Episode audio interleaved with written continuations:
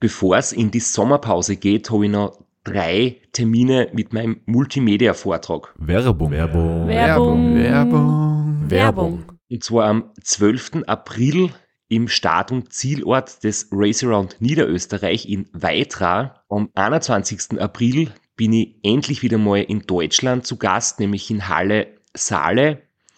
Und nach fünf Jahren Pause bin ich am 25.05. wieder in Kärnten.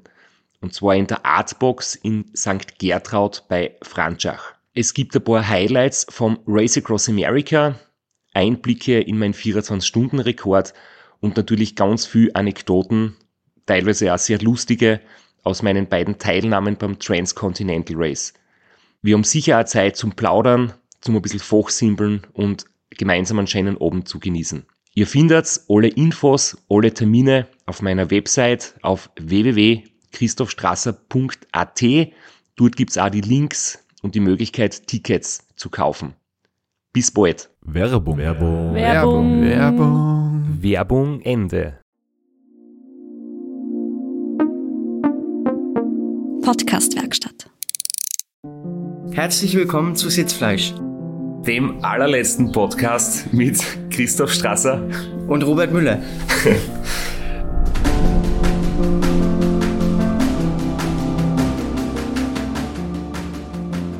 Ähm, irgendjemand hat uns geschrieben, er freut sich auf eine Podcast-Folge, wo wahrscheinlich der Robert das letzte Mal zu Gast sein wird. Weil er den ersten Platz weggeschnappt hat und ich Zweiter geworden bin. Ja, ich, ich hoffe, ich habe dich damit nicht so, so verärgert, aber ich glaube, es geht schon wieder. Na, du hast ja in deinem, in deinem Strava-Upload geschrieben, ähm, der Strasser ist selber schuld, weil du so viel gelernt hast. Ja, genau. Na, Ich Und- bin ja seit drei Jahren, seit es den Podcast gibt, habe ich jede Folge gehört. Und das ganze Wissen daraus habe ich natürlich aufgenommen und habe es jetzt im Prinzip gegen dich verwendet und dich mit deinen eigenen Mitteln so ein bisschen geschlagen. Also ist schon, musst du dir schon selber auf die Kappe auch schreiben. Ja, Ja. ja, aber du bist ja da der Bombenradfahrer, der das auch umsetzen kann. Das gehört schon dazu. Ähm, ja, wir sitzen jetzt da in einer ziemlich räudigen Garage im Hinterhof von unserem Hostel. Du hast eigentlich zöckelt die Tage vor dem Rennen und wir haben in unserem Campingbus geschlafen und wir haben jetzt beide, glaube ich, ein Upgrade gekriegt, oder? Für, äh, als Belohnung fürs gute Rennen. Genau, hatten beide ein Zimmer im Hostel letzte Nacht mit warmer Dusche und ordentlichem Bett, wo wir uns gut erholen konnten. Aber nächste Nacht war ich wieder im Zelt hier draußen. Ähm, hast du eigentlich schon gefragt, haben wir das jetzt bekommen oder zahlen wir das Zimmer? Das weiß ich auch nicht genau. Ich Also ich habe ausgecheckt, die Schlüssel abgegeben und die hat gesagt, okay. Okay, passt. Nichts weiter gesagt. Ja, weil wir haben uns jetzt überlegt, ob wir vielleicht noch eine zweite Nacht im Zimmer anhängen, weil im Auto wird es immer so heiß, wenn die Sonne Ja. scheint, dann hast du um sieben in der Früh schon einen Schweißausbruch. Aber ich bin mir noch nicht ganz sicher. Bei mir unter dem Baum ist schattig, wo Ja. mein Zelt steht. Ja, du hast, du hast Schnecken gehabt vor dem Start. Ich weiß noch, du bist beim Rennen gestanden und du hast am Helm noch, äh, ich glaube, eine Tigerschnecke war das, oder? Oder Schleimspur zumindest. Ja, so eine. Nacktschnecke, sagen wir. ja. Noch aus dem Helm rausgekratzt und die ganzen Schleimspuren drin gehabt, ja. Die Schnecken fahren da voll drauf ab, auf, auf so schweißige Helme. Ja, auf jeden Fall, wir sind heute äh, so unprofessionell wie möglich. Es wird nicht geschnitten. Wir sitzen einfach da und haben den Rekorder eingeschalten und machen jetzt mehr oder weniger spontan ähm, ein bisschen Geschichten austauschen vom Bihard. Und du hast uns jetzt noch zwei Getränke geholt. Ja, zweimal Cocktail. Das ist so ursprünglich aus Slowenien, aber war dann in ganz Jugoslawien verbreitet. So eine, so was ähnliches wie Cola, aber ohne Koffein und auf Hagebuttenbasis. Und schmeckt sehr gut, das ist sehr erfrischend. Und ich finde es besser als Cola. Vor allem Ja. ohne Koffein finde ich auch super. Es sind uns gestern die, die Einheimischen haben uns äh, auf das aufmerksam gemacht und das ist irgendwie so ein Kultgetränk im Balkanraum Ja. irgendwie. Und ich habe jetzt auch noch kurz nachgelesen, äh, das war 1953 haben sie das quasi erfunden und dann in den 60er Jahren ist das ein bisschen ein Hippie-Getränk geworden. So richtiges Kultgetränk, aber bei uns kennt es niemand. Und deswegen, glaube ich, passt das heute echt perfekt. Ja, ja Prost. Prost, cheers. Und du kannst jetzt einmal deine äh, Koffein-Beziehung erklären, weil da ist ja kein Koffein drinnen und das ist ja für die ganz wichtig. Ja, bei mir ist die Regel im Alltag kein Koffein, also ich trinke keinen Kaffee, nie, habe ich auch noch nie gemacht. Ich trinke keine Cola oder keine Energy Drinks oder irgendwas. Bei mir ist Koffein rein fürs Rennen vorgesehen. Also wenn ich dann im Rennen müde wäre oder wenn ich bei normalen Rennen im Finale die letzten 20 Kilometer angehe, dann haue ich mir Koffein rein und das wirkt dann halt richtig, das zündet richtig durch dann. Und das will ich mir bewahren, indem ich im Alltag darauf verzichte. Ja, das hat bei dem Rennen auch wahnsinnig viel geholfen. Ja, also ich habe zweimal in der Nacht, als ich müde war, Energy Drink reingehauen und der hat dann nach 15 Minuten gewirkt und dann ging es super wieder dahin. Ja, ich habe das irgendwann aufgehört. Ähm, ich war bis 30 oder Mitte 30 überhaupt nie Kaffee getrunken und eben die gleiche Strategie verfolgt und irgendwann hat sich im Alltag einfach so ein bisschen eingeschlichen. Espresso und ein zweiter und ein dritter vielleicht und dann hat auch der Koffeinentzug ein paar Wochen vor, vor die großen Rennen nicht mehr so wirklich geholfen und Ja. den großen Koffeinkick habe ich jetzt nicht mehr. Mhm. Eher im Gegenteil, wenn man dann irgendwann einmal längere Zeit äh, kein Koffein zu sich nimmt oder so, dass man dann wirklich ein bisschen müde wird oder Kopfweh oder ein bisschen sich, sich unrund fühlt. Also wenn man nicht Koffein braucht oder nicht damit anfängt, ist es glaube ich echt am besten. Ja. Also mein Körper ist auch von keiner Substanz irgendwie abhängig, also keine Genuss- oder Rauschmittel, nur vom Radfahren, sonst nichts. Ich brauche nur mein Rad. Ja, wir kennen, das letzte Mal, als sowas aufgekommen habe ich mit dem Ulrich nach dem Trans-County, da haben wir Bier getrunken, das geht mit dir auch nicht, ne? Nee, kein Alkohol. Aber jetzt auch nicht wegen ide- ideologischen Gründen oder irgendwas, mir schmeckt's einfach nicht. Bier und, und Wein und sowas. Und ich habe nie damit angefangen und werde es auch nicht machen. Ja. Brauche ich nicht. Hey, das Rennen, ähm, wie hast du das gefunden, zum Beispiel, dass es bei den Checkpoints ein bisschen Verpflegung gegeben hat? Das finde ich ja ziemlich cool. Ähm, man hat im Vorfeld nicht genau gewusst, wie viel es sein wird, ob man jetzt damit durchkommen wird oder ob das nur quasi ein kleines, ein kleiner Goodie oder ein kleiner Snack ist. Aber irgendwie schon cool, wenn du weißt, du kriegst zumindest äh, eine Flaschen Wasser oder zwei Bananen oder ein, ein Energy-Riegel oder so. Und ist, glaube ich, trotzdem mit Unsupported Spirit und Regeln vereinbar, oder? Ja, also ich finde, es ist ja quasi wie einkaufen, nur dass du halt genau weißt, wo, wo du das bekommst und bezahlen. Ja, du hast quasi mit dem Startgeld bezahlt. Und es geht halt schneller und ich finde es super. Also ich kenne es ja vom Ultracycling Dolomitica, da gibt's Verpflegung an den drei Checkpoints. Bei Rund um Sachsen, was ich vor zwei Wochen ge- gefahren bin, gibt's auch drei Checkpoints mit Verpflegung, wo man sich eindecken kann.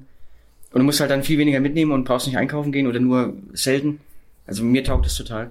Ja, und das ist jetzt nicht so eine, eine große Ladestation, wo man sich wirklich vollbocken kann, aber man kriegt halt einmal mal ein Sandwich mitkriegt mit, mit ähm, ich glaube, Schinken, Käse, Salat Ja. oder so.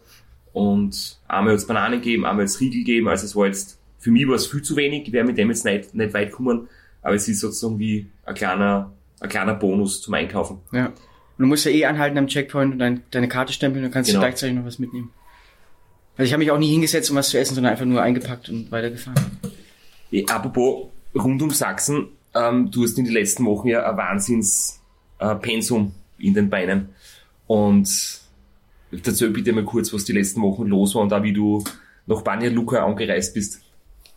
Ja, also vor, vor drei Wochen bin ich beim Mittelgebirge Klassik gestartet. Das wäre gegangen über 1100 irgendwas Kilometer mit, ich weiß schon gar nicht mehr, wie viele Höhenmeter. 20 oder so.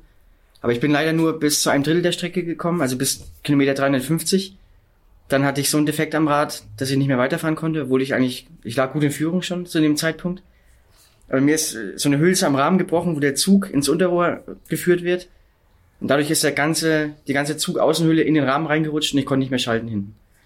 Und da ging es halt auch ein Anstieg nach dem anderen hoch und runter. Und dann konnte ich nur nach vorne großes Blatt, kleines Blatt, aber hinten nicht mehr schalten. Und damit bin ich dann am Notschrei, ging es dann 20 Prozent hoch, über mehrere Kilometer habe ich dann aufgegeben, weil ich dann nicht mehr hochgekommen bin.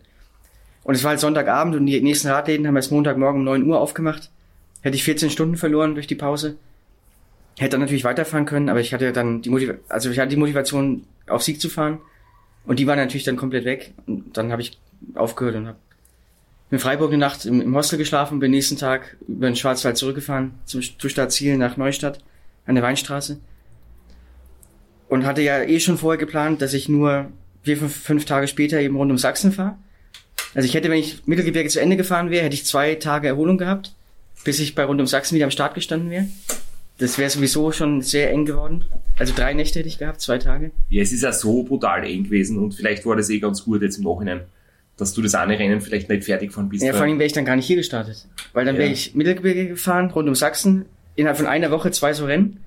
Und dann wäre ich hier nicht gestartet. Aber dann bin ich eben rund um Sachsen wie geplant gefahren, habe da gewonnen auch, bin gut durchgekommen. Und danach habe ich mir gedacht, ich wusste ja, dass du hier fährst und auch, dass das TCA die Strecke hier in der Nähe lang geht, oder wenn man das eben so plant. Und dann habe ich mir gedacht, ja, nach dem Ausfall beim Mittelgebirge hätte ich eigentlich schon Lust, noch was zu fahren. Und habe mich dann kundig gemacht, ob ich hier noch einen Startplatz bekomme. Habe ich bekommen und dann war eigentlich die Entscheidung klar, dass ich hier auch starte. Und dann bist du an Ötztal Marathon Trainings, äh, eine Trainingsvariante Ja, gefahren vom Ötzi. Dann habe ich irgendwie die Idee gehabt, ich, ich besuche in Innsbruck äh, Freunde, auch Ultrafahrer, und fahre dann mit dem Rad von Innsbruck hierher zum, zum Einrollen quasi, so Bikepacking-Tour. Bevor ich in, am Sonntagmorgen gestartet bin in Innsbruck, bin ich Samstag noch mit dem Sebastian Sachs, mit dem anderen Ultrafahrer, sind wir noch eine 6000 Höhenmeter Runde gefahren, zweimal Kütai, Rettenbach-Ferner, noch ein paar andere Anstiege. Das war so eine 12 Stunden, 6000 Höhenmeter Tour, auch mit Regen und Gewitter gefahren. Und am Sonntag früh bin ich dann gestartet zu 800 Kilometer Bikepacking in viereinhalb Tagen. Eben über Slowenien, Kroatien, Bosnien hierher. Und bin dann Donnerstag Mittag hier angekommen, hatte dann den Freitag zur Erholung und Samstag früh um fünf war ja Start. Dann hatte ich eineinhalb Tage Erholung. Und, und davor bin ich halt 1000 Kilometer gefahren in fünfeinhalb Tagen. Ja. Mit, mit auch ordentlich Höhenmeter natürlich. Es Also- ist unglaublich, also ich glaube, das, das ist eines der Dinge, die, die wahrscheinlich nur du oder ganz wenige kennen, mit so einem Pensum äh, dann trotzdem mehr oder weniger frisch am Start zu stehen. Weil ich hab mich schon punktgenau vorbereitet auf das Rennen jetzt und da die letzten Wochen halt noch ein paar Intervalltrainings gemacht und dann auch die letzten Tage ein bisschen reduziert, wirklich um, um ausgeruht und frisch am Start zu, zu, am Start zu stehen. Und bin unserem Camper-Van sind wir halt ein bisschen so in Bosnien und, und äh, Montenegro und Albanien herumgetuckert und das war halt extrem ähm, schön und äh, ja, hat ein bisschen so den Horizont erweitert, auch, dass man wi- wirklich sie mit den Ländern ein bisschen beschäftigen kann. Und dann halt zum Start des Rennens sind wir wieder zurück nach Bosnien. Ähm, Aber ich bin natürlich das Bikepacking schon ruhig gefahren, also Ja. bewusst äh, locker gefahren. Man sitzt trotzdem natürlich den ganzen Tag auf dem Rad, auch einen Tag komplett im Regen gefahren oder viel Regen gehabt. Und ich habe auch mich gut verpflegt, dann Mittagspause gemacht, hingesetzt, ordentlich was gegessen, dass ich eben nicht kaputt hier ankomme. Aber es ist trotzdem, man merkt es trotzdem, man spürt es trotzdem im Bein. Nachts im Zelt schlafen ist dann auch nicht so bequem, wenn es auch noch regnet und gewittert. Also ich hätte schon ein bisschen besser erholt sein können. Aber ich habe gedacht, es wird schon gehen. Wie immer halt. mir fällt da gerade ein, ich habe einmal äh, vor ein paar Wochen eine Nachricht gekriegt auf Instagram, da hat jemand geschrieben, ähm, ich habe die Nachricht jetzt nicht mehr gefunden, sonst hätte ich einen Screenshot gemacht.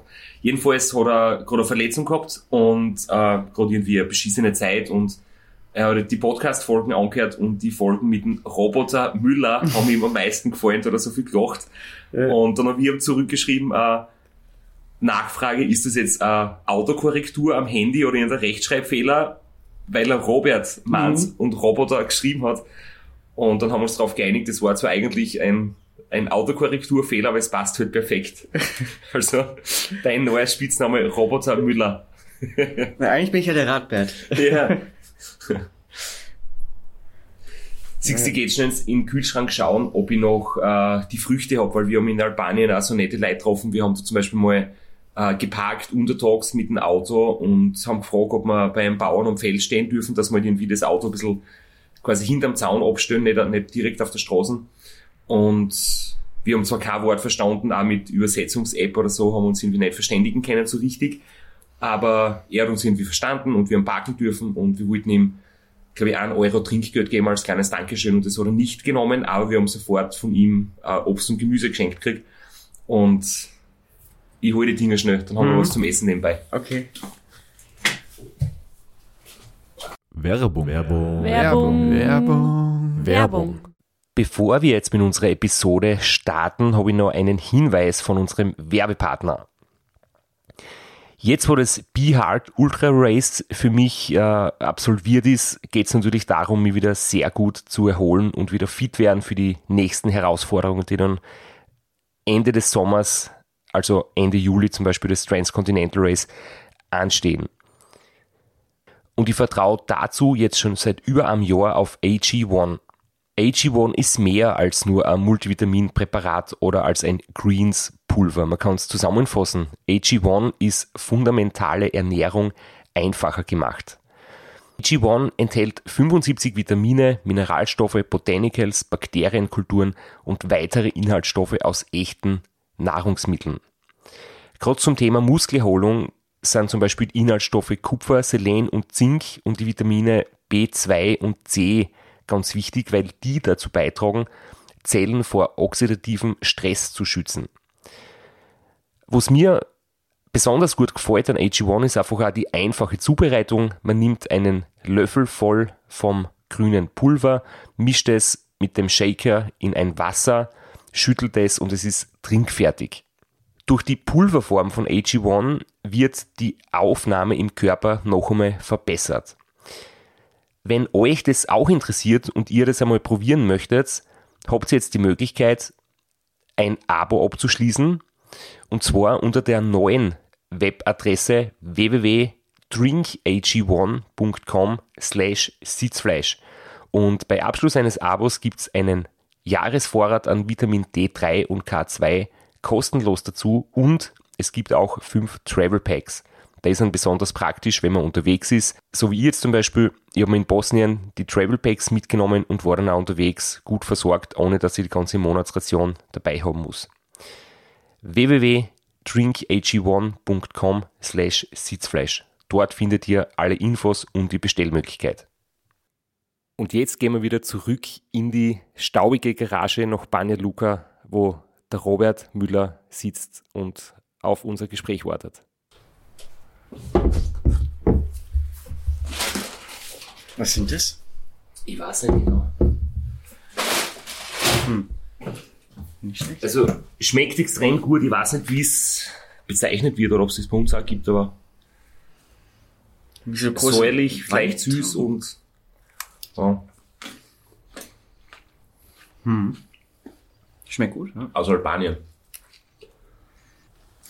Ja, wir haben uns vor dem Rennen da jetzt getroffen und ich war erstaunt, wie wenig Gepäck du dabei hast. Ich weiß aber dass ich sehr viel habe, weil ich irgendwie noch in meinem Kopf drinnen das Transcontinental Setup quasi und du musst halt wirklich für, für viele Notfälle gerüstet sein. Du brauchst halt Reparaturmöglichkeiten und bisschen mehr Werkzeug und, und für die Kette und für einen groben Reifenschaden und alles Mögliche. Und ich habe mir nicht entscheiden können, was ich daheim lasse. Und ich habe jetzt sicher zu viel mitgehabt. Aber ich habe mir gedacht, äh, 1200 Kilometer ist halt doch lang und wenn ein gröberer Schaden passiert, möchte ich mir irgendwie selbst helfen können. Und du hast, ich weiß nicht, ob es ein bisschen mehr Risiko, ob man es so richtig bezeichnen kann, auf jeden Fall, du hast sehr wenig mitgehabt. Ähm, aber vermisst hast du nichts, oder? Nee. Aber ich bin schon auf Risiko gegangen. Also ich habe zum Beispiel kein Schlafzeug dabei gehabt, keinen Schlafsack, keinen Bivisack oder irgendwas. Obwohl ich überhaupt nicht wusste, ob ich zwei Nächte ohne Schlaf durchkomme. Ich habe Werkzeug auch nur sehr wenig dabei gehabt, weil ich habe mir gedacht, wenn irgendwas kaputt geht, dann sowieso was, was ich nicht reparieren kann. Das zeigt eigentlich die Erfahrung, dass ich gerade das dann nicht habe, was ich eigentlich bräuchte oder mir doch nicht helfen kann. Also ich habe nur Schlauchpumpe, Zug, Kabelbinder, Klebeband, so die alle Multitool, halt nur das ganz Basic-Zeug. Und Klamotten hatte ich sogar Beininge dabei, die ich nicht benutzt habe, so ein Bufftuch, das ich nicht benutzt habe. Aber vermisst habe ich nichts, ne? Also hat eigentlich gut gepasst. Und der Regenjacke und das war's, oder? Weste, Armlänge, Regenjacke. Damit bin ich zurechtgekommen, weil so kalt war es jetzt dann doch nicht.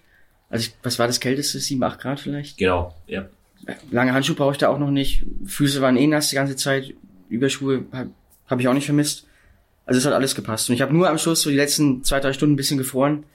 Im frühen Morgen, als es Dauerregen hatte. Aber sonst habe ich nichts vermisst. Wie hast du den Start gefunden am 5 in der Früh? So von wegen früh aufstehen und vielleicht Ja. nicht hundertprozentig ausgeschlafen sein? Also ich glaube, ich habe mir leichter getan als du.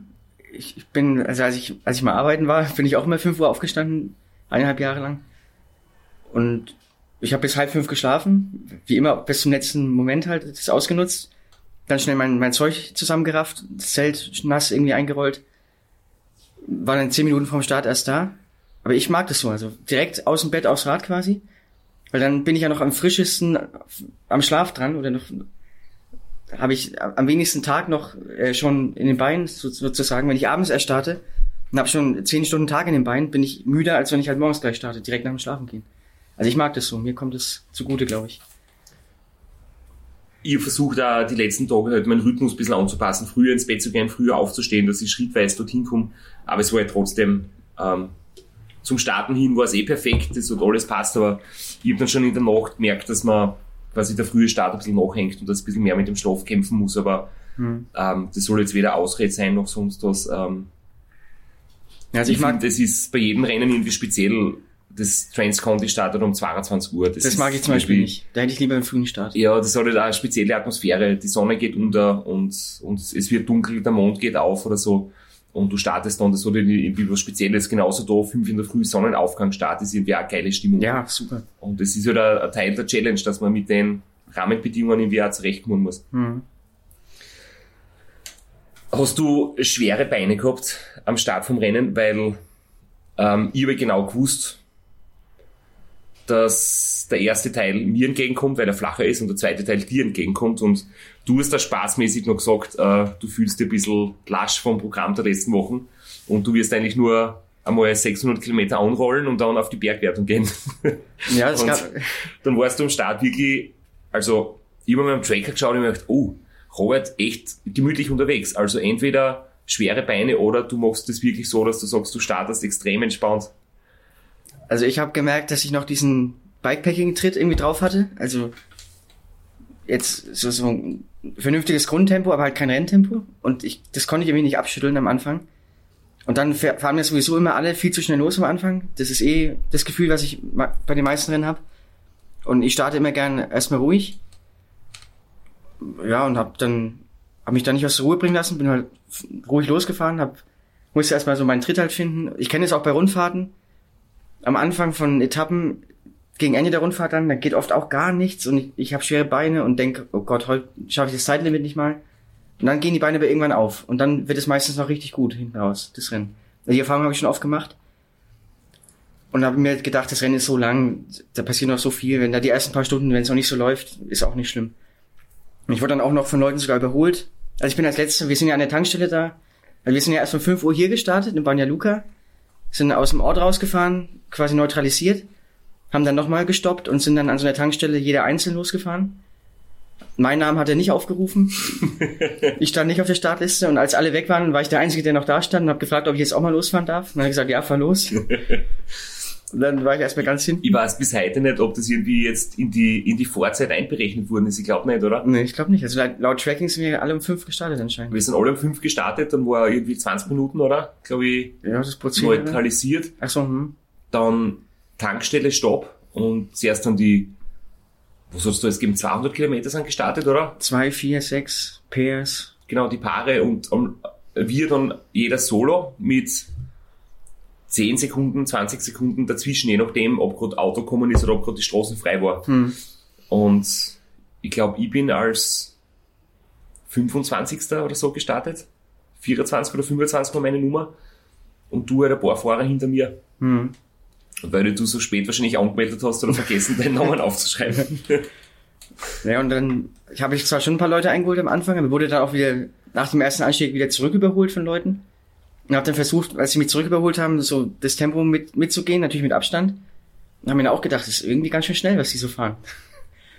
Also ich hatte noch nicht den richtigen Tritt und die Beine waren noch nicht so richtig aufgegangen. Aber das hat sich später geändert dann. Hast du, hast du Zeit gehabt, was zu frühstücken? Weil ich habe nur gesehen, du bist, du bist in der letzten Minute zum Start gekommen mit, mit vier Scheiben Brot in der Hand. Nee, ich habe keine, hab keine Zeit gehabt. Ich habe auf dem Weg von hier zum Start und am Start mein Frühstück gehabt. Also einfach nur trockenes weißes Brot reingestopft. und an der Tankstelle habe ich nochmal aus, meinem aus meinem Vorrat aus der Arschrakete was gegessen. Ja, ich habe zumindest am, am Abend vorher noch einen Reis vorbereitet. Also Reis mit, mit Tomaten und Gemüsesauce und dann halt in der Früh im Halbschlaf schnell den Topf aufgemacht und kalt irgendwie reingelöffelt. Aber es war wahrscheinlich ein paar Kalorien mehr als du. Ja, aber selbst die Zeit habe ich mir noch gespart und lieber geschlafen. Ja, war wahrscheinlich langfristig gar nicht schlecht. Ja, ich bin auf jeden Fall vorne dahin gefahren und äh, mein Rhythmus war super gut, ich habe mich echt super gefühlt und ja, meine, meine hochwertigen Nahrungsvorräte waren bald verbraucht und dann halt umsteigen auf Tankstellenfutter. Und das ist auch irgendwie ein Wahnsinn, wie wir, wie wir jetzt geredet haben, dass du so wenig einkaufen hast müssen. Also du hast mehr mitgehabt und ich glaube, durch dein, durch dein körperliche, durch deine Statur verbrauchst du da ein bisschen weniger und kommst offensichtlich auch mit äh, weniger Kalorienaufnahme gut zurecht. weil du bist im ganzen Rennen zweimal stehen geblieben, oder? Hm. Einkaufen. Also wir haben das ja schon mal festgestellt, beim Race Around Austria habe ich ja versucht, so viel Kalorien zu essen wie du. Ja, genau. Dass das bei mir viel zu viel ist Ja. und dass es dann oben und unten wieder rauskommt. Ja. Und seitdem ernähre ich mich wie vorher einfach nur nach Gefühl. Also keinen Plan, keine Kalorien zählen oder irgendwas. Ja, meine Arschrakete am Start war eigentlich vollgestopft mit Essen. Und ich nehme meistens so viel mit, dass ich die ersten 24 Stunden autark quasi bin und mit dem zurechtkomme, was ich habe. Und dann gab es an den Checkpoints immer was. Da habe ich mir auch so viel, wie ich halt in die Trikottaschen reingebracht habe, mitgenommen. Okay, am ersten gab es nur so Waffeln, da ging nicht viel, aber wenn es Bananen gab oder Sandwich oder Riegel. Ja, und dann bin ich bis, also bis 30 Stunden oder so durchgekommen und dann habe ich zum ersten Mal im Supermarkt angehalten, was gekauft.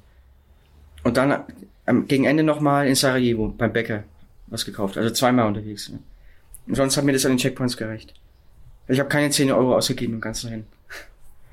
Ja, ich bin jetzt im Nachhinein draufgekommen, also ich habe viel zu wenig zum Essen habe das beim Transcounty auch so gehabt, dass ich für den ersten Tag äh, versorgt war. Hm. Da habe ich einfach von Peloton ganz viele Gels in einer Flaschen äh, gegeben und bin quasi mit einer Flaschen voll Gels gefahren. Ähm, und jetzt bei dem Rennen habe ich mich doch irgendwie mehr drauf verlassen, dass man bei den Checkpoints ein bisschen mehr kriegt oder so. Hm. Und dann habe ich halt recht früh müssen umsteigen auf Junkfood. Ähm, und ich glaube halt, dass, also generell, ich bin schneller gefahren als beim Transconti, weil ich mir gedacht habe, für zwei Tage halte ich das durch. Aber das Problem ist dann halt irgendwann die Kalorienaufnahme. Und wenn du ein bisschen weniger aufnimmst, als du solltest, dann wird irgendwann die Leistung weniger.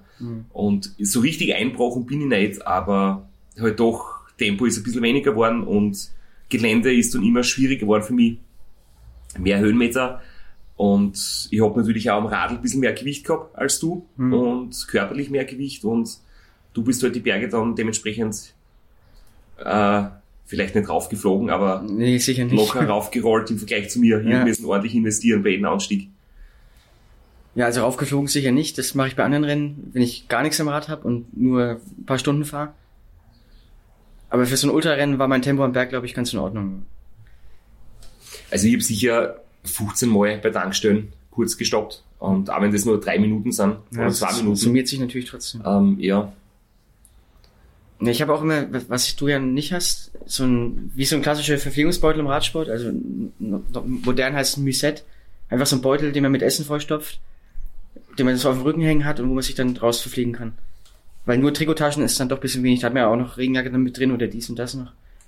Und das finde ich eigentlich super, mit so einem Beutel zu fahren. Da habe ich auch die ganze Zeit hatte ich den an und hat auch nicht gestört. ja, ich versuche vom Feeling her alles, was geht, am Rad zu haben. Das fühlt sich irgendwie besser an, als, als was irgendwie am Rücken zu tragen. Aber ist wahrscheinlich auch Geschmackssache. Ja. Ich habe den Beutel aber auch hinten auf den Trikottaschen liegen quasi, also der liegt gar nicht auf dem Rücken. Aha. Weil ich mag es auch nicht, wenn man dann schwitzt und, und da sowas rumhängen hat. Und der ist auch, der bleibt an Ort und Stelle, also der wackelt da auch nicht rum. War ich auch überrascht. Habe jetzt zum ersten Mal so einen Beutel verwendet auch.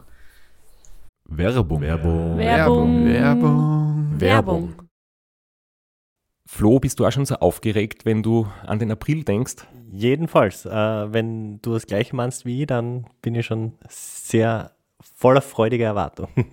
Voriges Jahr haben wir erstmals einen Live-Podcast gehabt und weil das einfach so ein super schöner Abend war, werden wir das wiederholen. Und zwar dieses Mal im Zuge des Neusiedlersee Radmarathons in Mörbisch. Ja, und zwar werden wir uns am Freitag, dem 19.04.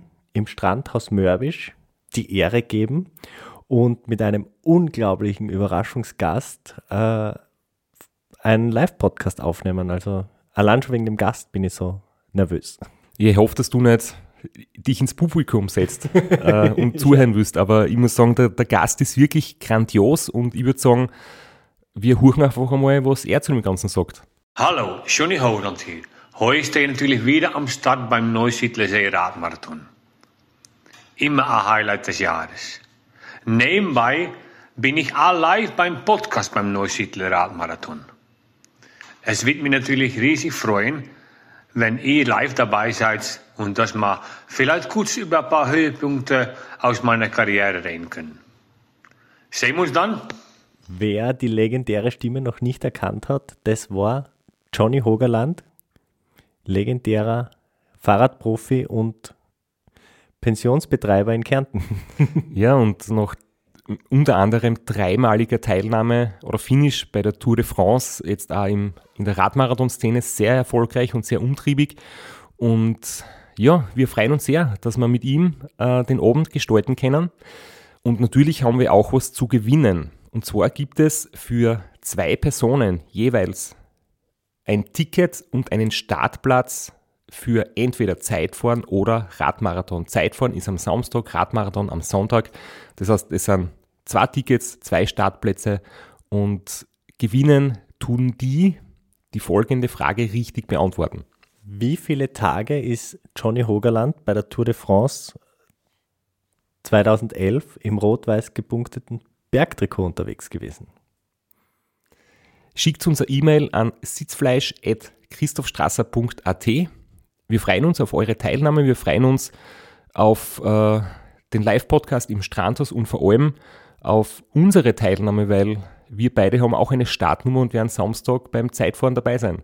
Ja, und werden uns wieder mal mit den Besten der Szene messen. Du wahrscheinlich ein bisschen kompetitiver als ich, aber ich freue mich immer wieder, wenn ich mir aufs Zeitfahrrad setzen kann. Heuer bin ich ohne Scheibe am Start, weil du meine Scheibe ja verkauft hast.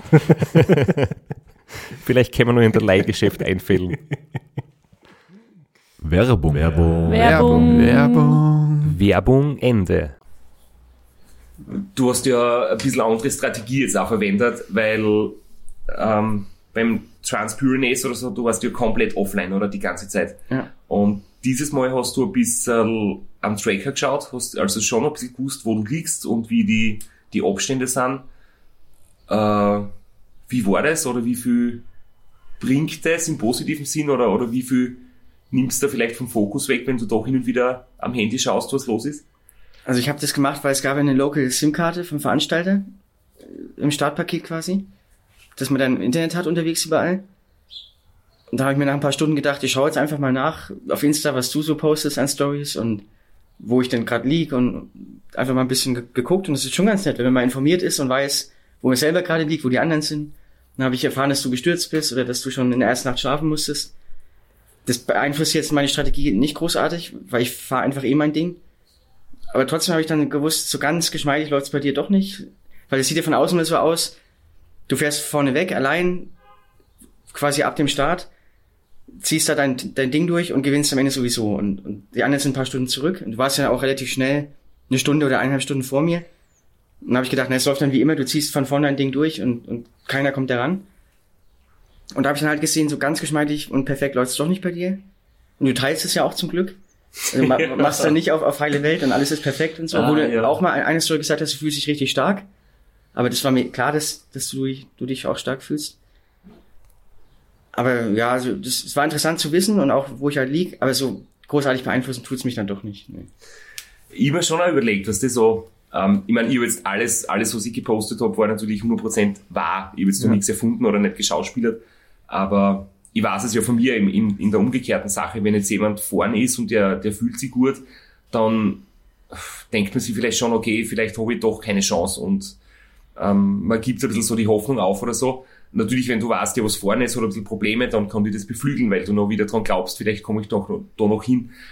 Ähm, ich habe in, in diesem Fall jetzt einfach nicht strategisch irgendwie herumtaktiert. Ich habe einfach das gesagt, was los ist. Aber ich denke mal, du hast auch nicht damit gerechnet, dass ich während des Rennens deine Storys sehe. Äh, Weil ich das noch nie gemacht habe. das stimmt, ja. das stimmt. Äh, wirst du beim, beim Transconti eine SIM-Card verwenden oder bist du wieder offline? Das verrate ich noch nicht. Okay. da Aber, müssen wir aber, noch was überlegen. aber du sagst, mir denkt dann jemand eh keine Chance. Am Checkpoint 6, also das war noch nicht mal bei der Hälfte, hat mir der Veranstalter gesagt, du bist schon 40 Kilometer oder eineinhalb Stunden vorne. ja. Und da habe ich gedacht, naja, das, das Ding ist durch. Also du baust deinen Vorsprung eher noch aus und, und da ist keine Chance. Also da habe ich es abgehakt eigentlich. Da habe ich gedacht, das Ding ist durch wie immer. Ich fahre jetzt zum zweiten Platz und ist in Ordnung. Äh, Und ja. Ich habe mir das wirklich so gedacht, äh, im Vorfeld so grob, habe mir gedacht, so, wenn ich, ich wahrscheinlich wird es nicht möglich sein, aber zwei Stunden wären gut an Vorsprung. Ich glaube, wenn ich zwei Stunden Vorsprung habe bei der Hälfte, bei Halfway Point war circa bei Checkpoint 6, oder? Ich glaube, das waren genau 600 Kilometer. Also von der Distanz, aber nicht von der Zeit. Genau, Zeit, weil nachher wird es schwieriger und mehr Höhenmeter natürlich. Ja. Aber ich, man kann irgendwie sagen, bis sechs oder sieben war der einfachere Teil, der schnellere Teil und dann kommen die großen, steilen Anstiege. Und wenn ich zwei Stunden Vorsprung habe, soll ich das sicher durchbringen. Wenn ich weniger habe, eine Stunde oder so, dann kann es knapp werden. So war ungefähr meine... Was hattest du jetzt maximal? Also waren es eineinhalb oder war es mehr noch? Ich ja, weiß- ich weiß gar nicht. zwischen eineinhalb und zwei Stunden, Ja. irgend sowas. Tracking ist ja nicht immer 100% Mhm. exakt, ne? Das springt alle fünf Minuten das Signal und kann man nicht immer ganz genau sagen, aber es war in zwischen eineinhalb und zwei Stunden irgendwo. Und das ist halt schon ein Vorsprung, gerade wenn man von Christoph Strasser redet, den man eigentlich nicht mehr einholen kann bei einem Ultrarennen. ja, Besonders hinten raus mit deiner Erfahrung aus so vielen Jahren und auch Schlafmangelresistenz, die du ja beim Race Across America schon oft bewiesen hast, ist dann eigentlich nicht damit zu rechnen, dass man da noch rankommt. aber es ist extrem großer Unterschied. Also wirklich, ähm, äh, RAM zum Beispiel mit Crew und mit äh, tagelanger äh, Teamstrategie irgendwie und Teamwork, das kann man echt ganz, ganz schwer vergleichen und vor allem auch das mit dem Schlafentzug, weil ich denke gerade so 1200 Kilometer, also so circa zwei Tage, ist halt einfach eine Distanz, die sehr ähm, schwierig ist von dem her, weil so wie du gefahren bist, Transpyrenees, das sind ungefähr vier Tage. Hm, vier Nächte, du, ja. Genau, vier Nächte, du weißt, du, du musst irgendwie ein vernünftiges Schlafkonzept haben.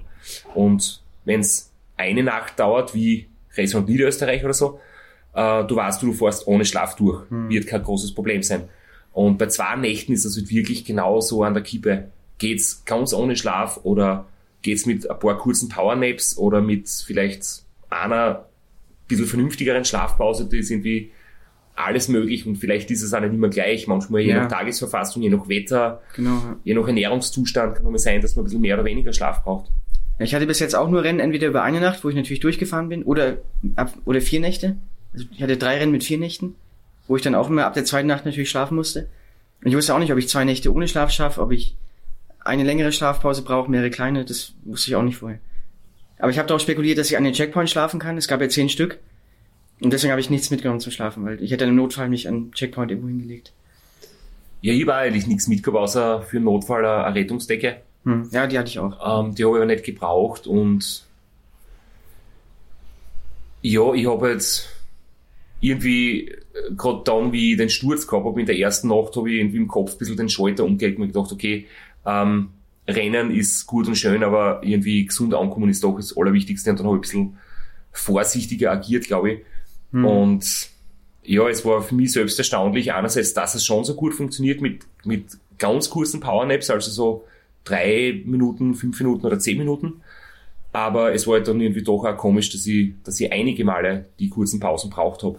Das war genauso erstaunlich wie das, dass du komplett ohne irgendeine Pause durchgefahren bist. Das war eigentlich schon der Wahnsinn, mit dem hätte ich nicht gerechnet. Ja, ich habe es auch nicht gewusst. Also ich wusste natürlich, erste Nacht geht, aber zweite Nacht habe ich auch nicht gewusst, ob ich es schaffe oder nicht. Also ich wusste von anderen, die das schon gemacht haben, die mir auch gesagt haben, manchmal geht's, manchmal geht's nicht. Eben Tagesform. Und ich wollte es aber probieren auf jeden Fall. Also ich hatte schon so die Idee, ich probiere es ohne Schlaf, wenn es irgendwie geht. Hast du Musik gehabt? Nee, Oder? also ich hatte wieder keine Musik. Einzige Ablenkung halt ab und zu mal auf Insta ein bisschen rumgeguckt. Aber keine Musik. Aber mich haben eben Koffeindrinks oder, oder Energy Drinks haben mich dann immer durch die Tiefs gebracht. Und die, die Motorradgang, oder? Was du in der anderen Stadt war? Ja, also das war auch super. Das war in der ersten Nacht, bin ich so gegen Mitternacht am Checkpoint, welche war denn das, vier oder fünf? Ich glaube, fünf muss es gewesen sein. Vier war in Mostar in der Schule, im Ja, Tursaal. dann, dann war es fünf. dann war es fünf. Also war ich ab, ab halb elf, war ich schon saumüde, hatte auch so Probleme wach zu bleiben und bin immer langsamer geworden. Dann habe ich gedacht, ich kämpfe jetzt noch bis zum Checkpoint und lege mich da dann hin, eine halbe Stunde oder 20 Minuten. Und bin dann da in die Stadt reingekommen und dann war da die Hölle los um Mitternacht. Total viele Motorradfahrer, Partyfolge überall auf den Straßen. Ich bin an einer riesen Bühne vorbeigefahren, wo gerade Rockkonzert war. Und dann war das ich war jetzt ein Festival, es war Ja, die ganze Stadt ja, es voll waren mehrere Party. Bühnen und wir sind an einer Bühne direkt vorbei, also irgendwie zehn Meter neben der Bühne. Und da war ich schlagartig wieder hellwach. Also es war super. Und dann gab's am Checkpoint gab's Energy Drinks, Koffeingels. Habe ich mir da noch zwei Drinks mitgenommen und in die Flaschen gefüllt. Und dann der Rest der Nacht war kein Problem mehr. Also da war ich wieder hellwach. das war echt super. Hab mich komplett gerettet in dem Moment. Hast du, hast du da durchfahren können? Ich hab, glaube ich, sogar zweimal oder so das Rad geschoben, weil so viele Leute waren. Mm, Geschoben nicht, weil ich musste an einen Zebrastreifen anhalten, es wenn war- halt Leute über die Straße sind. Ja, ein Stück war Fußgängerzone, irgendwie Ja. also Innenstadt, genau. Ja, ich habe auch den Checkpoint erst nicht gefunden, weil es ein bisschen verwinkelt war und ich wusste nicht, wo ich da genau hin muss. muss zwei, dreimal bin ich da im Kreis rumgefahren. Ja, genau. Das war echt witzig und äh, ich bin einmal eben ein Stück irgendwie gegen die Einbahn oder Fußgängerzone, dann haben wir müssen schieben, weil so viel Leute waren. Hm. Und alle in Partystimmung und ich als verschwitzter, stinkender Radlfahrer mittendrin. Das war ziemlich witzig. Ja, das war echt außergewöhnlich, ja.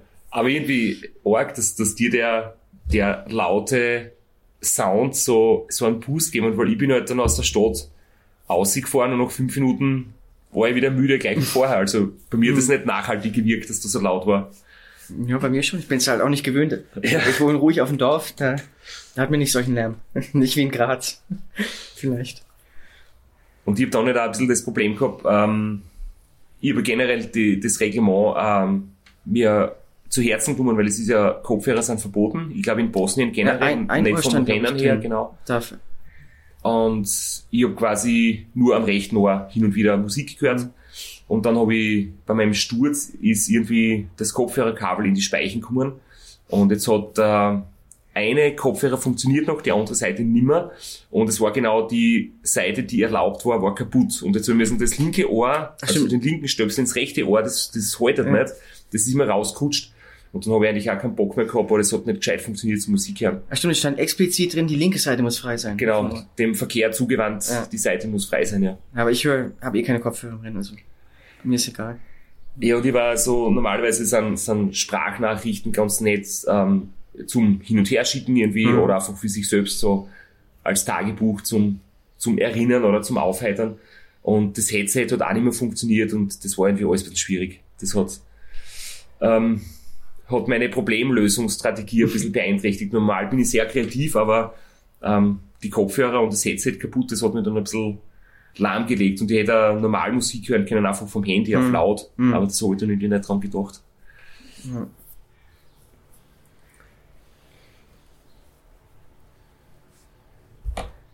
Was waren so deine Lieblingspassagen?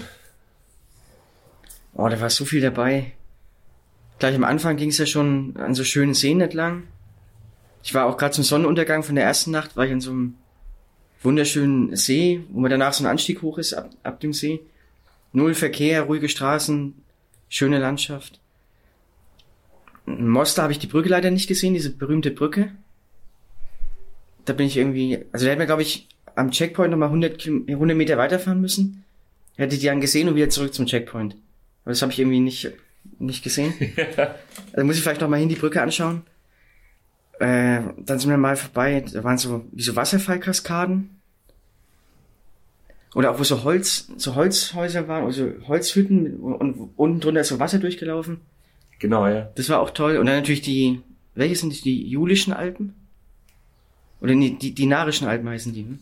Das Gebirge hier. Die Dinarischen Alpen heißen die ja. Ja. Das ganze Gebirge. Also das ist natürlich super. Das erstmal als als Bergfreund gefällt mir das und dann war es auch so ruhig und so mystisch da oben die Stimmung und auch abgelegen und wild. Das hat mir sehr gefallen. Ja. Generell wie, wie, wie grün auch alles ist. Also es hat ja auch extrem viel geregnet vorher und auch während des Rennens. Alles verdammt grün, alles verdammt, also überall Wasser, Flüsse, Seen, Wasser auf der Straße von oben, überall Wasser. Ja, es hat irgendwie ausgeschaut wie, wie im Regenwald, oder? Ja, Teilweise. ja es genau, habe ich auch gedacht. Ja. es hat jeden Tag geregnet, es war Nebel, es war alles nass. Ja. Ähm, und ich meine, der, der Veranstalter, der Nikica, hat schon gesagt, sie haben auch, ähnlich wie wir in, in Österreich und Deutschland, äh, so viel Regen gehabt wie seit Jahrzehnten nicht mehr. Also Mhm. ganz, ganz komisches Wetter über Monate hinweg. Aber es ist echt, es schaut aus wie im Dschungel irgendwie. Ja, es ist wie in Indonesien. Berge, Flüsse, alles. Seen, überall, echt, echt geil. Ja, absolut. Und halt auch so wenig los. Und viel Natur, ja. diese Passage ähm, beim Sonnenuntergang am ersten Tag, da haben sie im, im Manual geschrieben, das ist so eine alte ähm, Railway Track oder Mhm. so, eine stillgelegte Eisenbahnstrecken.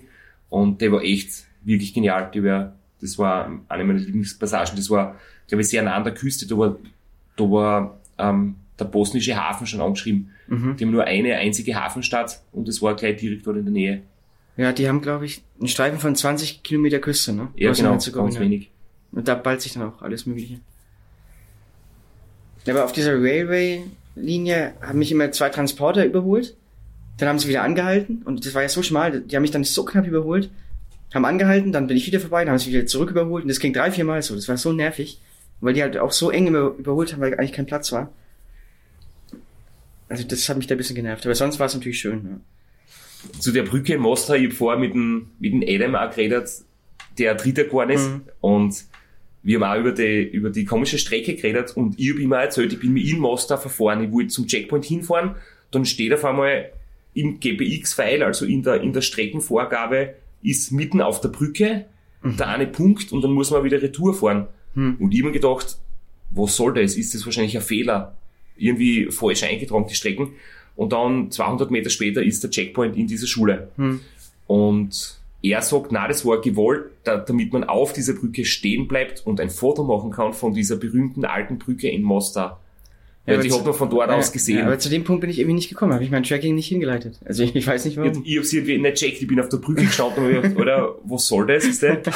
bin umgedreht, bisschen, bisschen krantig wegen Zeitverlust und war dann beim Checkpoint und bin dann vor lauter Verwirrung sogar vom Checkpoint falsch losgefahren. Man muss ja noch Irgendwie- im Checkpoint da so in die Schule reinlaufen. Ja, ne? genau. Und mit den Schuhen auf so rutschigen Boden so Genau. ein Stück. Ja. Und ganz hinten am Ende vom Gang ist, ist die Frau vom Ver- Veranstalter gesessen mit dem Stempel. Aber es gab ein gutes Sandwich immerhin. Das war super. Das war das, was ich äh, bei den Tankstellen echt vermisst habe. Ähm, es hat in jeder Tankstelle das exakt gleiche gegeben. Es hat alle möglichen Limonaden gegeben, den ganzen, den ganzen Dreck und, und einfach nur die, die Süßigkeiten, die Schokoriegel und die Seven Days Croissants. Und kein einziges, einfach nur ein Stück Brot hat es nicht gegeben. Oder irgendwas Salziges oder ein Sandwich mit Käse. Irgendwas hat es auch nicht gegeben. Das war echt ein bisschen verstörend, muss ich sagen. Man hätte zum Bäcker gehen müssen. Also ich war in Sarajevo bei einem super Bäcker, da gab es alles so Pizza und, und Baguette und Zeug. Ja. Ich habe einmal, äh, das war glaube ich das letzte Mal, dass ich einkaufen war vor dem, vor dem Ziel, aber in der Früh beim Bäcker, die haben gerade aufgesperrt, so hat's Hotdog gegeben. Oh, auch nicht schlecht, ja. Ja. Habe ich noch nie gegessen beim Radrennen, aber war geschmacklich echt einmal top nach 48 Stunden Süßigkeiten. ähm, eine Geschichte habe ich auch noch, apropos Süßigkeiten, ähm, die Media Crew war ja bei dir auch recht oft, oder? Wir haben uns immer wieder mal ein Stück begleitet, fotografiert und so. Und auf dem anderen schönen Stück, auf dieser alten Eisenbahntrasse, da war so wenig Platz, da haben sie nicht überholen können, sind sie hinter mir nachgefahren. Und ich bin vorne gefahren und habe mir ein Sandwich, äh, ein, ein Croissant aufgemacht. Und das ist alles so in Luft gepackt, gell? Ja. Und wenn du die fest zusammendrückst, dann, dann, Platzen macht, so, dann ne? platzen sie auf. Ne? Ja.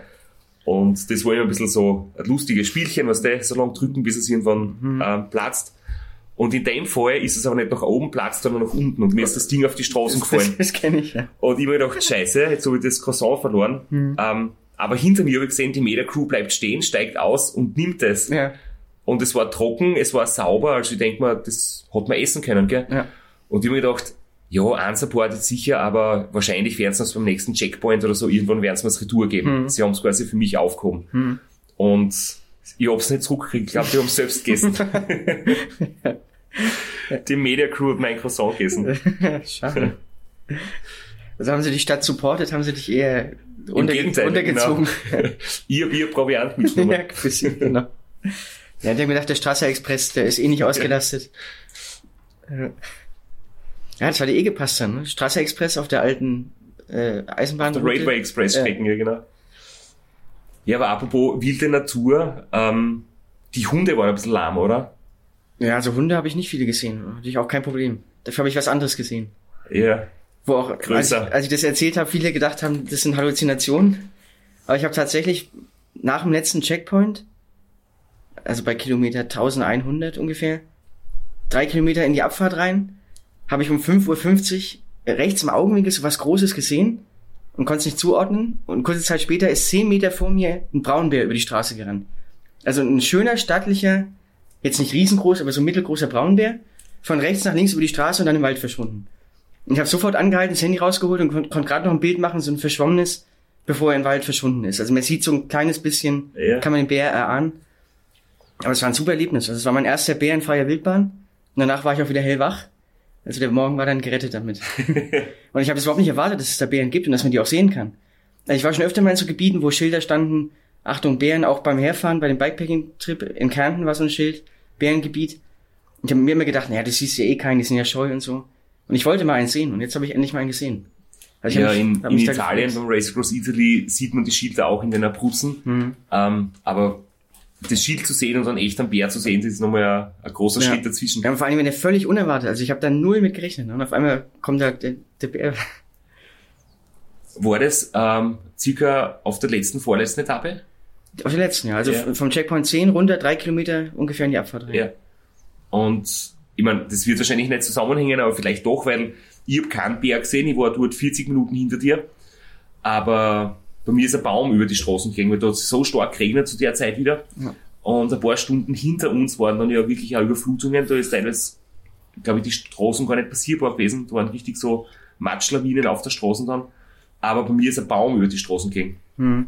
Ja, der, Den hast du noch nicht gehabt. nee, und der Veranstalter, der Nikita, hat mich auch gefragt, wie ich denn um den Baum rumgekommen bin. Dann habe ich gefragt, welcher Baum? Ja. Und die, die ist auch nur irgendwie ein paar Minuten hinter mir dann wieder losgefahren vom Checkpoint und hat gemeint, ja, als wir da ankamen, war der Baum über die Straße und bei Genau. mir noch keiner. Also der muss, ein paar Minuten hinter mir musste er umgestürzt sein. Ja. Und ich bin halt gerade so, der Baum ist über die Straßen gegangen, so in einem Meter Höhe, eineinhalb Meter Höhe. Ich habe halt ein paar Äste äh, irgendwie wegbrechen können, bin dann mit dem Rad unten durch und so gar nicht drüber nachgedacht, aber ähm, vielleicht hat der Bär doch nochmal irgendwie Aktivität gezeigt, nachdem er dich, Ja, nachdem der Bär den Roboter getroffen hat. ja, vielleicht. Ja, aber ich habe lieber den Bär gesehen als den Baum, auf jeden Ja. Fall.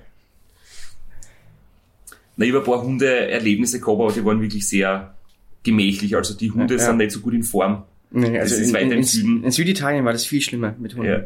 Also hier war es echt harmlos. Ich finde es immer so nett, wenn die ganz Kleinen, also ich, äh, beim Training, wir waren in, in der Nähe von, äh, von einem Stausee da in Bosnien, ähm, zwei Tage am Campingplatz. Und da bin ich beim Trainieren immer wieder bei einem Grundstück vorbei, wo so ein Dackel, so ein Dackelähnlicher Hund war, so ein kleiner.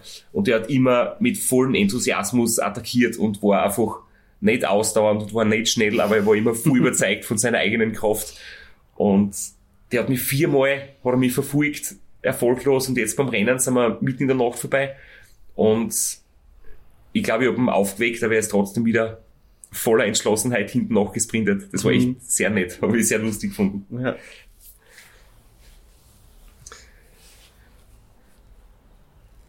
Wann haben wir uns genau getroffen? Es war sowas gegen Mitternacht, oder? Ja, also ich war, glaube ich, so 150 vom Ziel ungefähr. Ja. Und vielleicht eine Stunde oder eineinhalb nach dem letzten Checkpoint. Da warst du noch zehn Minuten vor mir, haben sie mir gesagt. Also der Abstand hat sich dann von Checkpoint 6 von irgendwas um die eineinhalb Stunden zu halben Stunde bei der Bergwertung oben. Am höchsten Punkt. Das, bei welchem Kilometer war das? 880 oder so. Da haben sie mir gesagt, du warst vor einer halben Stunde da. Und dann bei Checkpoint 9 haben sie gesagt, du warst vor 10 Minuten erst da. Und da habe ich gewusst, jetzt versuche ich ranzufahren. Und dann habe ich noch ein kurzes äh, Tief wegen Schlafmangel, habe noch einen Energy Drink getrunken. Und als der dann reingehauen hat, habe ich dann richtig die Verfolgung aufgenommen und habe dich dann ja wahrscheinlich gegen Mitternacht dann eingeholt. Und von dem Moment habe ich mir schon ehrlich gesagt schon länger mal so vorgestellt, ob ich das jemals schaffe, in einem Ultrarennen von hinten an dich ranzufahren. Wie das dann wäre, wenn ich dich dann so. Also in meiner Vorstellung war es immer berghoch natürlich. Ich sehe dich dann vorne irgendwie, dein Rücklicht oder, oder dich halt, und komm von hinten so rangefahren und merke, ich bin gut drauf und, und kann das Loch schließen und ranfahren. Und das habe ich mir immer mal so vorgestellt und jetzt ist es halt wirklich passiert. Also es war schon für mich schon irgendwie ein besonderer Moment.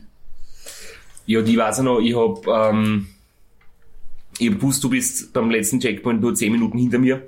Ähm, es sind steile Anstiege und ich habe in dem Moment natürlich auch wieder auf, auf Kampfmodus umgeschalten und hab gewusst, äh, wenn so lange gerade waren oder irgendwie Anstieg, wo man weit auch hinten sieht, habe ich geschaut, okay, sieht man hinten schon Spuren von dir, was da kommt schon ein Licht oder so.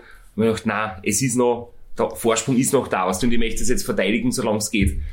Ähm, aber ich habe trotzdem auch gemerkt, dass äh, die Müdigkeit irgendwie und ich mir gedacht, okay, ich mache jetzt so einen, einen super Mini-Power-Nap von zwei Minuten. Ich habe wirklich den Handy weg auf drei Minuten gestellt, habe mich nur bei einem geschlossenen Restaurant auf dem eingerollten Teppich gelegt, das ein bisschen weicher ist, unter der Terrasse und habe echt mich hingestreckt, also hingelegt, ausgestreckt, zwei Minuten die Augen zugemacht und bin aufgesprungen und weitergefahren.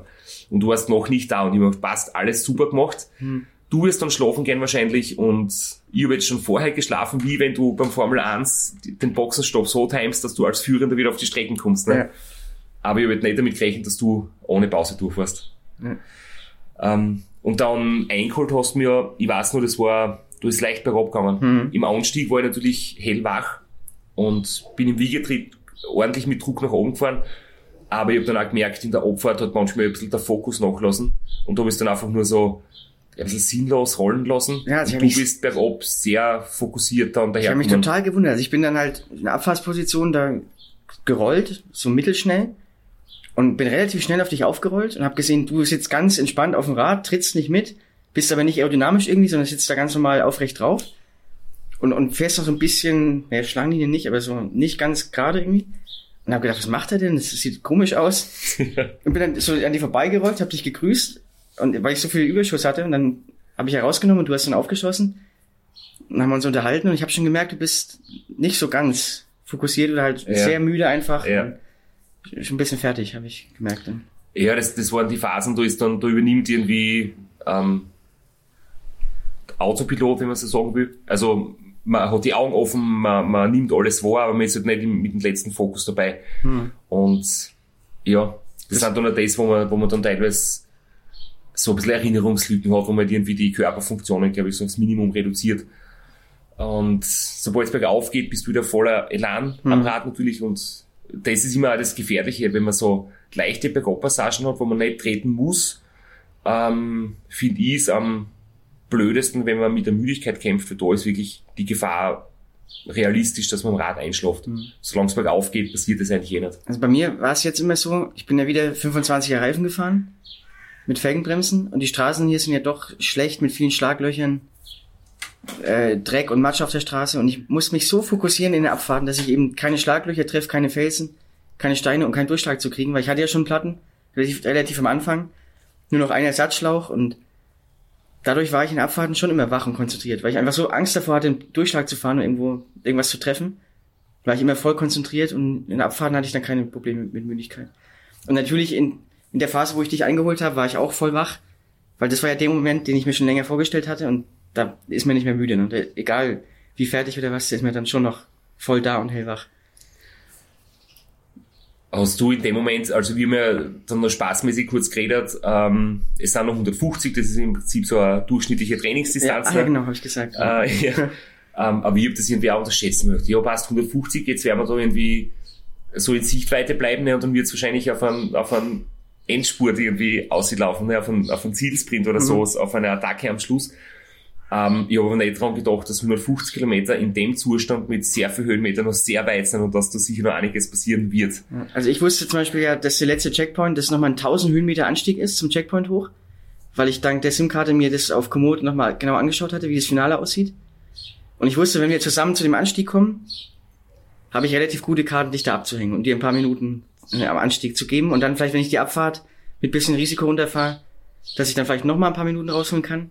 Und auch wenn es dann unten flach wäre, dass ich das vielleicht halten kann. Oder falls du mich einholst und wir wirklich sprinten, habe ich mir auch relativ gute Karten Ja. ausgerechnet. Weil ich glaube, im Sprint, also wir haben es noch nie getestet, aber hätte ich vielleicht... Also, der Max, mein Trainer, kann besser sprinten als ich. Ja, also und er ist jetzt der- nicht der, der Überdrüber. und ich war mal ein relativ Athlet. guter Kriteriumsprinter und ein bisschen was ist davon noch da. Ja. Also hätte ich, glaube ich, auch gute Karten im Sprint gehabt. Ja, du hast ja bei der Rundfahrt in Südamerika oder hast ja ein Etappenpodium Ja, gemacht im Sprint. dritten Platz im Sprint aus der Gruppe raus. Aber halt auch erst am zehnten Tag, als alle schon so weit im Sack waren, dass, dass sie nicht mehr ganz so schnell waren. Dann geht es noch bei mir. Äh, Auf, auf den ersten Etappen geht es aber nicht. Das sind alle noch zu schnell. Ja, und ich mir gedacht, ähm, im Sprint werde ich keine Chance haben, ich muss wenn dann schauen, dass ich irgendwo in der Ebene davon Ja, komme. genau. Aber ja, wie gesagt, ähm, ich habe auch durch das, dass ich das in der ersten Nacht den Sturz gehabt habe, ähm, glaube ich generell in die Abfahrt ein bisschen mehr Respekt gehabt, weil irgendwie doch hin und wieder, also ich muss sagen, generell Bosnien, ich glaube 90% der Straßen waren super vom Asphalt her und ja, paar Prozent waren jetzt schon irgendwie brutal mit, mit teilweise ein bisschen Rollsplit und Steine auf der Straße, Schlaglöcher oder Risse im Asphalt, aber es war überhaupt nicht schlimm in Wirklichkeit oder nicht so oft. Aber Ja, es waren schon so ein paar Abfahrten. Ja. Also so zwei, drei Abfahrten waren schon ordentlich. Auch mit dem ganzen Dreck von, vom Regen runtergespült, von den Bergen auf die Straßen. Aber ich Und- wusste auch, genau das, das habe ich auch im Hinterkopf gehabt, dass du durch deinen Sturz natürlich in Abfahrten dann nichts mehr riskierst. genau, Und da wusste ich auch in der letzten langen Abfahrt, könnte ich mit Risiko da auch nochmal vielleicht was rausholen. Das war auch beim, im Hinterkopf dann. Und gerade in der Nacht ist es wirklich so, auch wenn, wenn die Supernova eine super Leuchtkraft hat und, und super Beleuchtung ist, aber du reagierst halt einfach langsamer und gerade wenn es nass ist, also Regen in der Nacht, ist halt echt, du siehst die Schlaglöcher vielleicht nicht, wie tief sie sind, wenn Wasser drinnen steht. Ähm, es reflektiert alles, du hast keinen guten Kontrast und ich habe auch meine Brille verloren beim Sturz. Das heißt, ich habe irgendwie schon seit 24 Stunden irgendwie ein bisschen trockene Augen gehabt. Also es Mhm. hat gut funktioniert, aber ich habe einfach gewusst, ähm, meine Sehkraft ist vielleicht jetzt nicht mehr auf 100% und ich gehe da lieber ein bisschen auf Defensive. Hm. Äh, von dem her, Aber ich bin auch defensiv die Abfahrten gefahren. Also, ich fahre ja gerne mal schnell runter, aber bei dem Rennen habe ich auch gedacht, Ja. nee, ich riskiere da nichts. Und das Stück, wo du gestürzt bist, haben wir uns ja drüber unterhalten, das habe ich auch als sehr glitschig und, und rutschig empfunden. Weil da waren so ein paar Wellen, wo man berghoch schon durchgedreht hat. Genau, Im Hinterrad. genau. Das ging mir auch zwei, dreimal so. Dann waren noch so Schilder am Straßenrand mit so schlingernden Autos. Dann habe ich gewusst, hier ist es extrem glatt, ich Ja, muss genau. ganz vorsichtig fahren. Und da bin ich Das- auch total runtergeeiert dann. das, also das würde ich eigentlich sagen, 90% des Asphalts habe ich super gefunden. Äh, Mhm. Ein paar Passagen waren halt mit, mit, mit Schlaglöcher, Rollsplit und so. Und ein paar Passagen, die waren einfach glitschig, die waren wie, wie Ja. Seife. Keine Ahnung warum.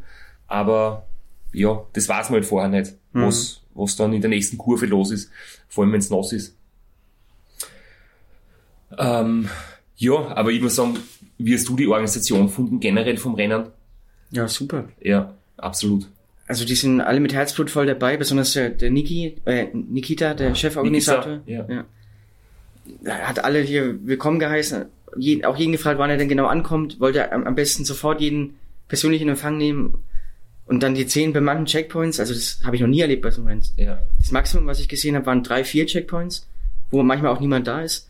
Aber dass wirklich zehnmal jemand auf, auf der Strecke auf dich wartet quasi und dir was zu trinken und zu essen gibt, das ist schon außergewöhnlich.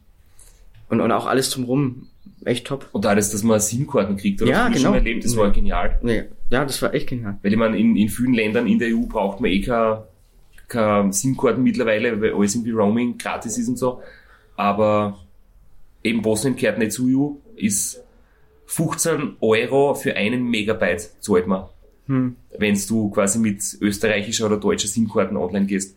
Also einmal Google Maps aufmachen, kannst dein Sparschwein schlachten. oder dein, kannst deinen Kredit nehmen. Ähm, da ist es schon cool, wenn man SIM-Karten kriegt, ja, mit Ja. Daten drauf. Ja, und ich habe jetzt zum ersten Mal gesehen, dass es im Rennen halt doch ganz nett ist, so ein bisschen informiert zu sein und zu wissen, was Sache ist. Ne? Leider, ja.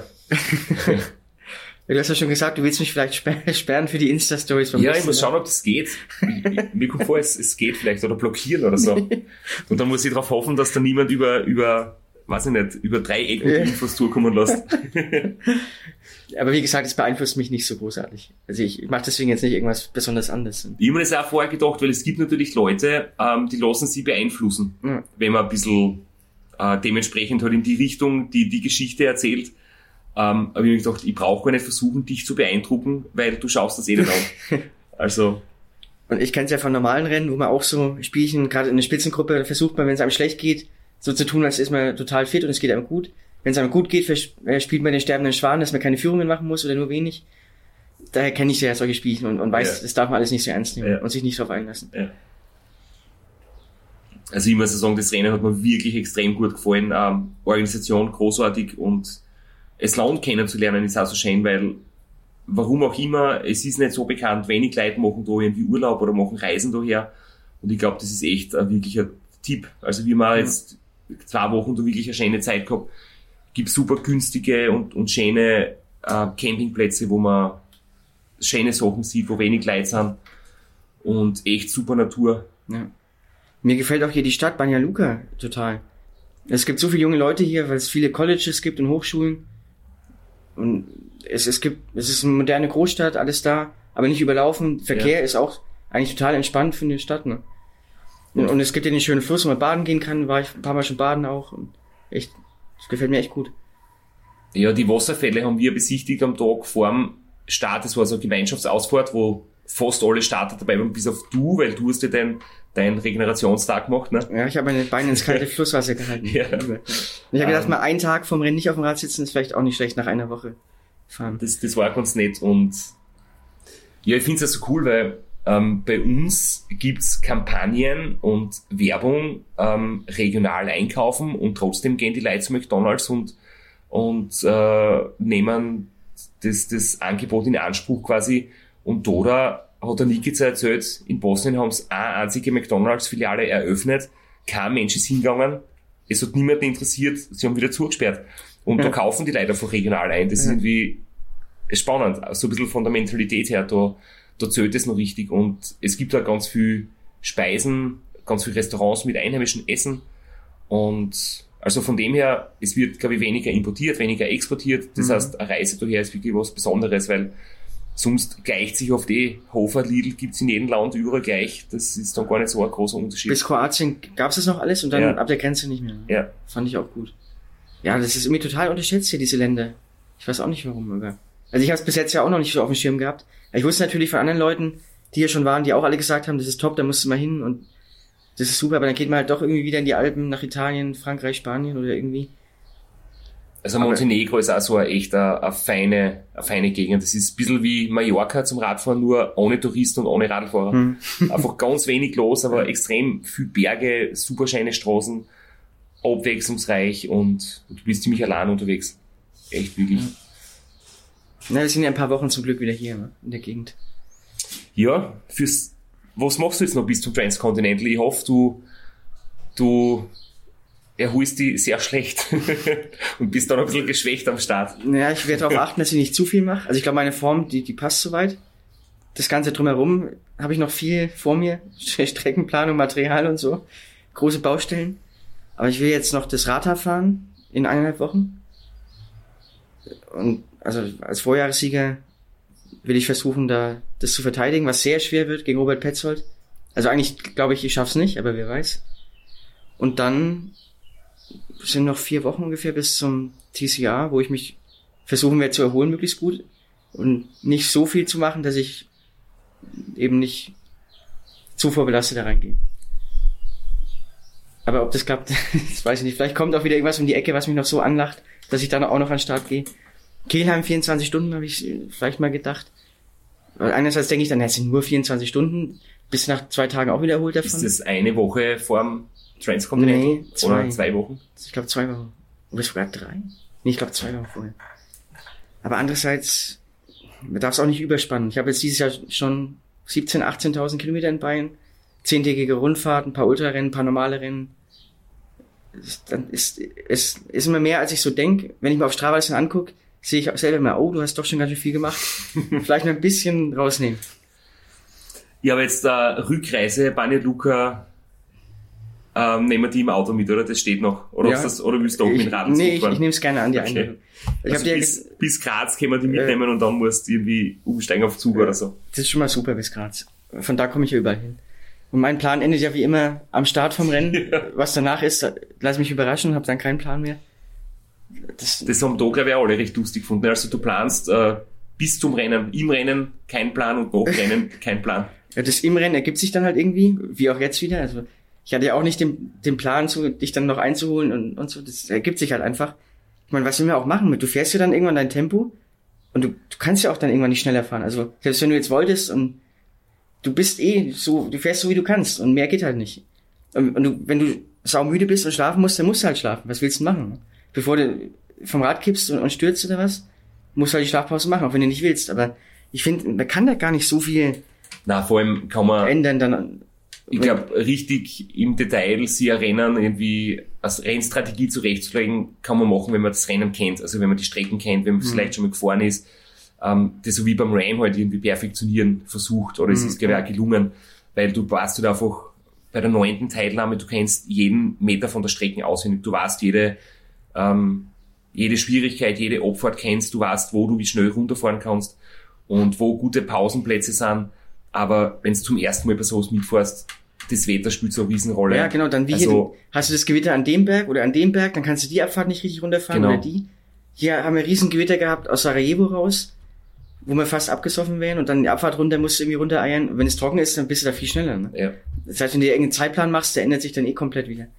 Und dann, wie gesagt, Dann dann musst musst du Bären auf der Straße, Genau, dann triffst du Bären, Bäume. machst da eine Schlafpause, weil es nicht anders geht. Da findest du mal nichts zu essen, dann ergibt sich eine Möglichkeit, wo es auf einmal doch was gibt. Also es ist einfach so unvorhersehbar. Aber trotzdem, ich glaube, ich bin in meinem Denken ein bisschen zu viel im Planungsmodus drin gewesen. Also jetzt nicht für das Rennen speziell, Mhm. aber halt generell für, ich war im, im Trans-Conti-Modus ein bisschen so mit äh, Gepäck mitnehmen. Da geht's, das geht sicher mit wesentlich weniger. Mhm. Ähm, Also- aber da hat mir ein bisschen die Risikerfreude gefühlt, dass ich, dass ich das alles zu Hause lasse. Ja. Ja, man muss auch sagen, Weil wenn es aufgeht, geht's dir so gut wie dir. Wenn du aber ein Ja. gröberes Problem hast, ähm, dann hast du vielleicht eine Freude, wenn du ein Kettenglied mit hast und ein Kettennieder, ne? ja, also wenn hätte der ich jetzt, zum hätte ich Beispiel. jetzt zum Beispiel aufgeben müssen wahrscheinlich. Ja. Da wäre Feierabend gewesen. Aber die Herangehensweise ist vielleicht auch anders, weil du bist der Seriensieger, du kannst ja fast nur verlieren eigentlich. Also wenn du gewinnst, sagen alle, ist ja klar, der, der gewinnt ja immer. Und wenn du verlierst, dann sagen sie alle, oh, was war denn diesmal los? Und, und ich bin ja quasi der Underdog und ich habe nichts zu verlieren. Aber ich habe was zu gewinnen und deswegen kann ich dann auch Risiko gehen. Weil wenn es nicht klappt, ist es wurscht und wenn es dann doch klappt, ist es umso besser halt. Ne? Also vielleicht du ist hast jetzt auch jedes Mal ein Podium bei den Ultrarennen. ja. Also schon auch oder DNF, also zwei, aber zweimal hatte ich auch DNF. Also Ja. entweder DNF oder Podium. Finde ich auch in Ordnung. Also, Ja, cool wär's, wenn wir in Thessaloniki uns wieder irgendwie am Podium treffen. ja, Reihenfolge lassen wir offen, aber das wäre doch schön. ja, auf jeden Fall, das wäre super. Ähm, weißt du eigentlich, wer alles mitfährt? Das ist immer so komisch. Transcontinental macht immer so ein unverständlicherweise ein Geheimnis draus, wer startet. Ich weiß nur Robin Gemperle, der voriges Jahr schon so stark war. Und ansonsten muss ich sagen, weiß ich es nicht. Also ich weiß Sebastian Sachs aus Ja. Innsbruck, der Unknown gewonnen hat, siebter beim Atlas war, zweiter im Mittelgebirge, äh, dritter beim Volcano Sprint letztes Jahr. Eigentlich ein Bergsteiger, kommt vom Bergsteigen, kriegt das alles mit Schlafmangel und, und schlechtem Wetter und sowas sehr gut auf die Reihe, auch Routenplanung. Und der ist bei so einem Rennen sicher auch zu beachten, auf jeden Fall. Aber sonst, nee, weiß ich auch nicht mehr als du. Ja, vielleicht kriegen wir noch mal eine Startliste. Ja, müssen wir wer den, weiß. den Andrew fragen, ob er was rausrückt. Ja.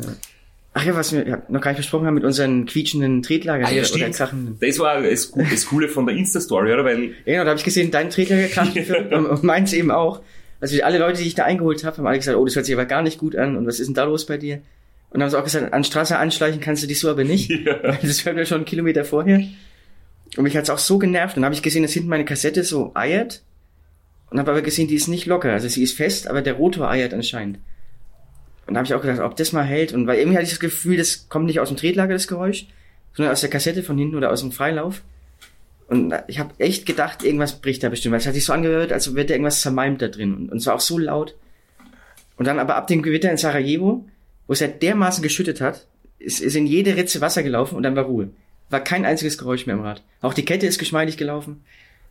Ja, und bei mir war es, glaube ich, so, dass das ähm, einfach im Laufe der letzten Monate, wo es immer wieder viel geregnet hat und jetzt gerade bei dem Trans-Austria auch durchgeregnet, irgendwie das Tretlager schon ein bisschen, weiß ich nicht, angefangen hat, Schaden zu nehmen.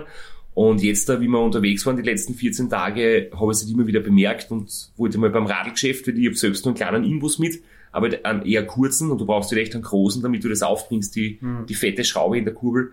Und da im Radlgeschäft haben wir auch gesagt, das ist so fest, ähm, sie haben irgendwie Respekt, wenn sie es jetzt mit Gewalt aufmachen, dass irgendwas kaputt wird. Und jetzt bin ich jetzt, habe ich es so lassen, wie es ist und ich glaube, du hast es auch gefunden, oder? Da im, im Hinterhof vom Hostel war ein WD-40-Spray.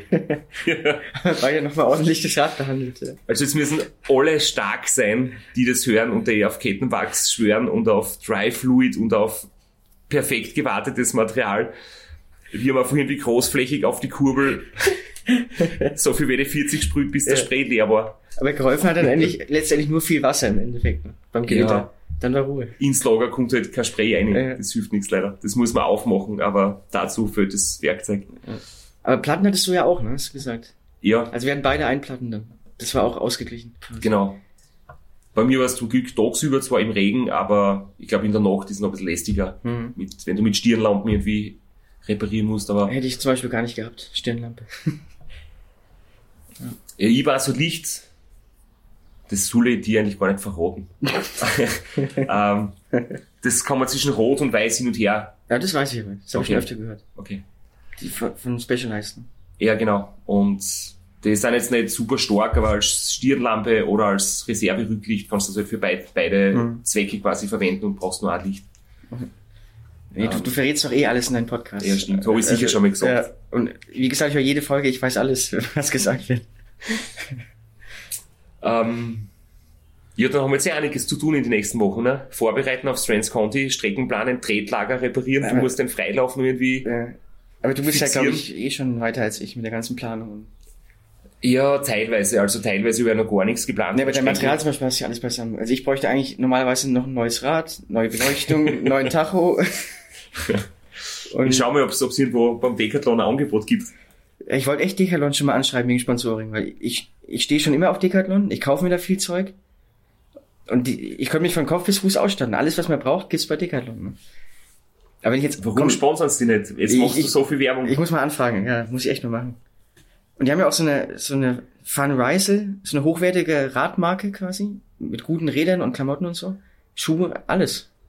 Haben ja auch schon Profiteams ausgestattet. Das wäre der perfekte Sponsor für mich. Ja. Also ich hoffe, dass sich da jemand für dich findet.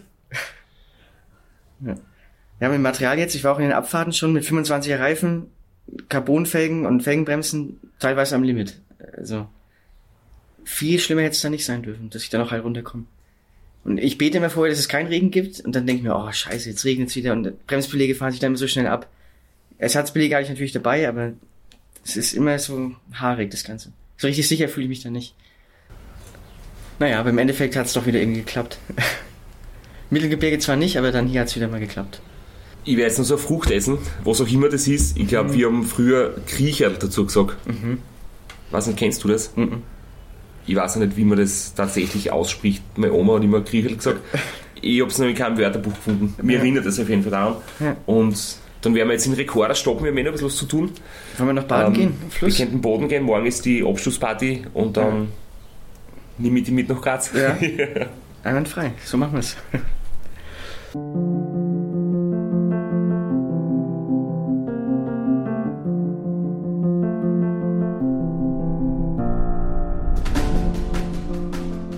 Also zum Thema Sponsorensuche. Ich wollte mich letztens bewerben als Lebkuchen-Influencer. Da hat irgendwie Lebkuchen Schmidt auf Instagram Influencer gesucht, die eben Testpakete bekommen und dann Lebkuchen bewerben. Und ich nehme das ja gerne für im Winter fürs Wintertraining beim Radfahren, beim Langlaufen. Auch in den Pyrenäen habe ich viel Lebkuchen gegessen. Hier war es leider zu warm, obwohl ich im Supermarkt sogar welche gefunden habe. Hätte es Lebkuchen geben? Ja, es gibt okay. hier im Supermarkt Lebkuchen. Haben wir eh gesehen in der Story das Foto? Ja, in, in deiner Story habe ich gesehen, ich habe nicht gewusst, ob das Ja, von- äh, von hier. von hier war. Aber es ist natürlich zu warm, das wäre alles geschmolzen. Und auf jeden Fall wollte ich mich bewerben als Lebkuchen-Influencer und habe gedacht, so die Geschichte, dass es jemand für, für extrem Ausdauersport verwendet, als Verpflegung ist ja vielleicht für die interessant. Aber dann stand drin, man braucht mindestens 3000 Follower auf Insta. Und die Oh habe ich nicht. Also konnte ich mich nicht bewerben, leider. Wie viel fehlen dir? Also ich habe jetzt ein paar hundert dazu bekommen seit gestern. Ich glaube, es fehlen noch 400, 500. Na bitte folgst doch Radbert Äh, äh, Müller. 200 fehlen noch. Dann kann ich mich 200. be bewerben als Lebkuchen. Bitte, nach dieser, nach dieser Sitzfleisch-Episode brauchen wir 3000 Follower und ein Lebkuchen-Sponsoring. Ganz wichtig.